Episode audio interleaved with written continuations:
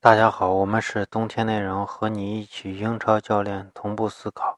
首先给大家拜个年，祝大家在新的一年里，喜欢的球队都能取得不断的胜利。呃，我们呃，我们现在要给呃，今天主要分享的是给大家呃做一个广告，就是给我们自己做广告。就是我们的口号是和你一起英超教练同步思考。那么我们做做任何一次音频的时候，都希望啊，我们的想就是观点啊内容都是和英超的主教练在同一个出发点。我们了解他们球队所发生的任何的东西，哎，给你一个合理的解释和呃更加是从战术上的一个解释。呃，我们从这个。呃，网上大多数的这个数据啊什么的，我们是一般是不会去采纳的。我们采纳只有两个来源，第一个是新闻发布会，哎，主教练的新闻发布会，主教练的发言。第二点就是，嗯，比赛的这个过程。因此，我们在呃做 Big Six 这个栏目的时候，就是每每一轮比赛我们要去分析。前六球队的这个，呃，这呃比赛的时候，我们更多的去把握他们在比赛上的，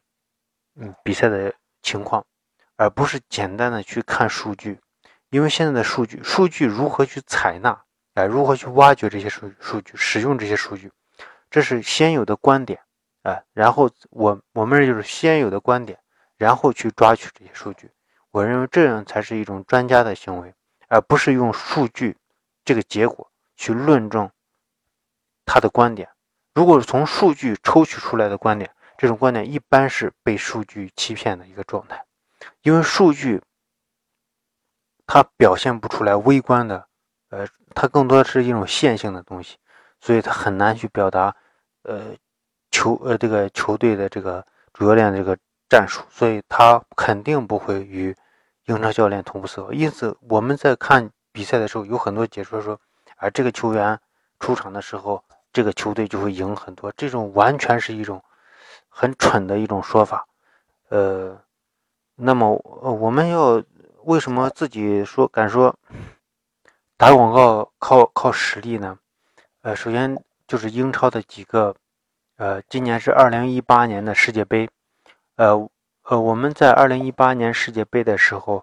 呃，这个来这个专辑里面是可以搜到的。二零一八年世界杯这个专辑里面有很多的，第一世界杯的这个分析，第二世界杯的总结，还有一部分世界杯的前瞻。尤其是在前瞻里面，我们对于英格兰、比利时这些呃英超球队、英超球员组成的这个球队分析，可以说是相当的精准。呃，再一个就是，呃，给出了一个观点：欧洲队，哎，都是强队。呃，世界杯的这个八强里面没有其他洲际的这个球队，只会是欧洲队。呃，这里面唯一的错误是乌拉圭，但是你从乌拉圭的这个战术来看，它并不是一个美洲队，它是一个欧洲队。然后再一个就是，凡是有就是哪个球队强呢？英超球员多的球队。就是强队，这个这个就是我们给出的这个，但是从表现来看，从英超球员表达的这个战术理念和这个身体的这种呃调动性来看，我们呃这些观点都没有呃出错，呃再一个就是我们对于英超的这个呃对于这个呃世界杯的这个总结，其中总结就分析到呃有什么样的这个。呃，例如中锋为什么雄起了？这个赛季，呃，这个世界杯为什么中锋雄雄起了？呃，是传传控示威了吗？啊，我这些都给给予了一定的解答。而且从现在的英超表达出来的东西来看，传控并没有示威。我们当时就说传控不可能示威的，传控只是通过另外一种方式去表达了，而不可能示威。而且传控它本身只是一种战术。它并不可能说消失，或者它总永远都会存在。它是一种达成目的的一个一种一种方式而已。我们选择不同的方式，这种方式可以通过另外一种方式去，另外一种时机，哎，时间点去表达，而不会出现说，啊，完全退出历史舞台，不可能是这样的，也没有那么简单。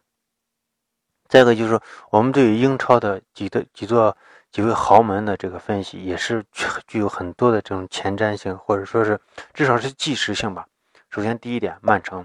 啊，曼城的这个分析，我们以前做过，就是五篇文章，哎，就是呃，瓜迪奥拉第一次来曼城执教的时候，呃，就是第一个赛季来曼城执教的时候打的第一场曼市德比，我们做了五篇文章。那五篇文章分析完了以后。呃，直到现在，那五篇文章依然有它的这个价值，啊，依然有它的意义。呃，再一个就是，本赛季我们看到的曼城是什么样的一个曼城呢？就是说两套体系，第一个就是内锋回撤接球，哎，这样一套体系。第二个体系呢，就是在左肋和右肋快速的传导以后，形成边锋的下底，然后通过边锋下底以后横传，哎，形成打门。这场。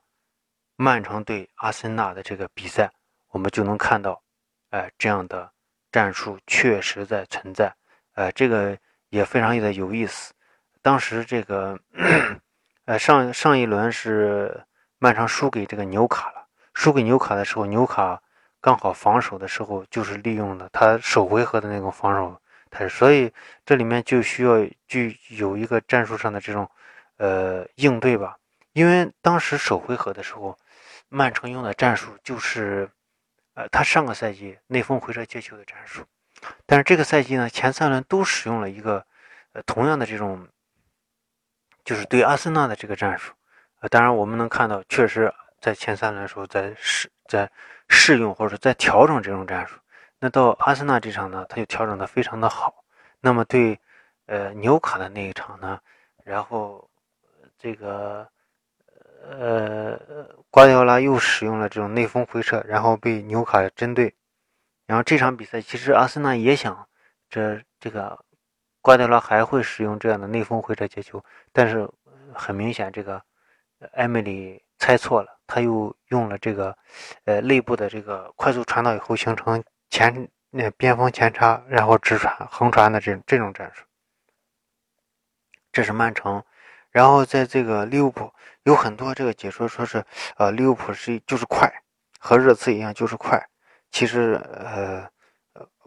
不不是谬以千里，是根本看不懂。因为啊，这个扎叔在入主这个利物浦以后，确实是用了快，但是在联赛的最后阶段已经开始调整，已经开始降速。这也就是为什么那个赛季，呃，利物浦是各种劫富济贫。那劫富就那就是快，然后济贫呢，那就是因为他要调整，他要去降速。因为嗯，这个瓜任，我觉得任何一个稍微中立或者说一理智客观的一点的这个球迷都会明白，利物浦你是有体能上的天赋，但你那个天赋不可能永远是那样，你靠依靠那样一个体系不可能去夺冠。这个不管是足球还是篮球，到最终的阶段肯定是。拼的是防守，哎，拼的是控制力，而不是那种，呃，完全放任、完全极端的这种逼抢。而且后面这个，呃，利物浦确实也出现了很多的问题。它的逐渐的降速，呃，就使得逐渐开始降速，降速以后，啊，到这个二零一七到一八赛季。呃，这个联赛后半段的时候，他首先是击呃被这个斯旺西击败，然后是被这个联赛杯还是足总杯被这个西布朗击败，然后在联赛中他三比零赢了哈德斯菲尔德。这三场比赛都是这个扎叔去使用这个右肋部回撤接球这种踢法，然后呃三比零赢哈德斯菲尔德那场比赛，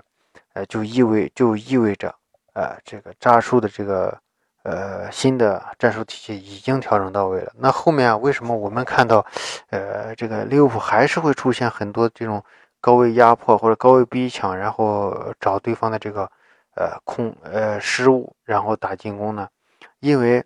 呃，虽然说是右肋部回撤接球这种体系建立起来了，但是他也仅仅是中下游球队，他对豪门球队不敢使用这样的套路，所以他还是会使用这种。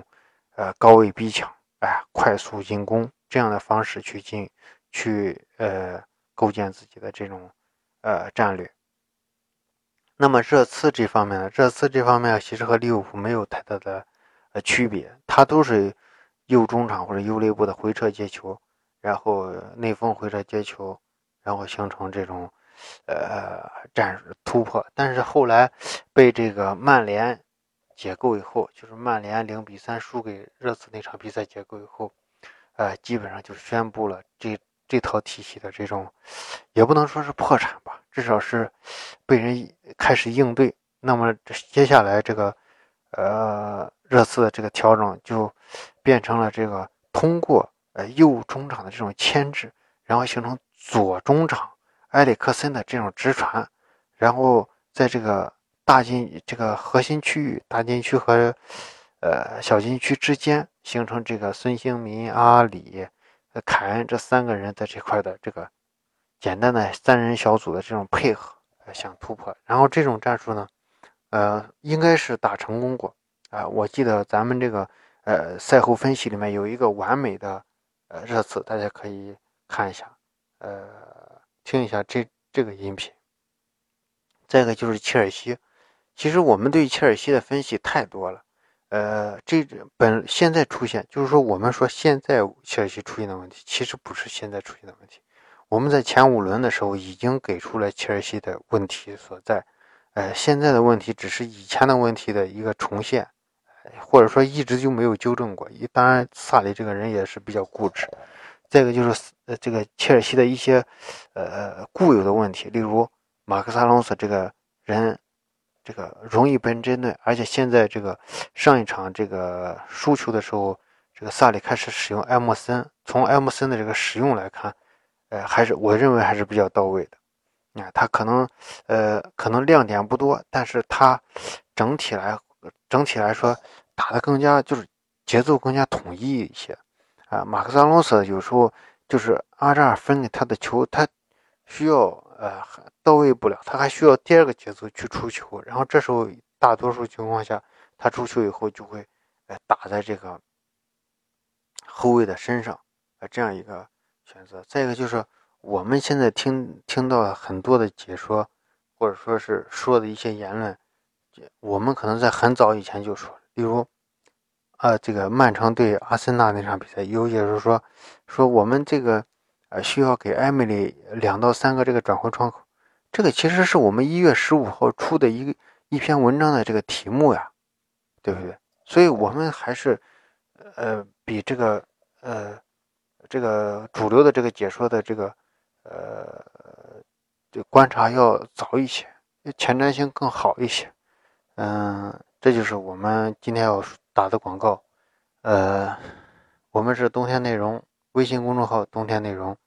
呃，欢迎大家加入足球战术群。加入足球战术群享福利，在西安帕帕亚意大利西餐厅南门店吃饭半价。然后我们那个足球战术群人人员比较多，需要通过微信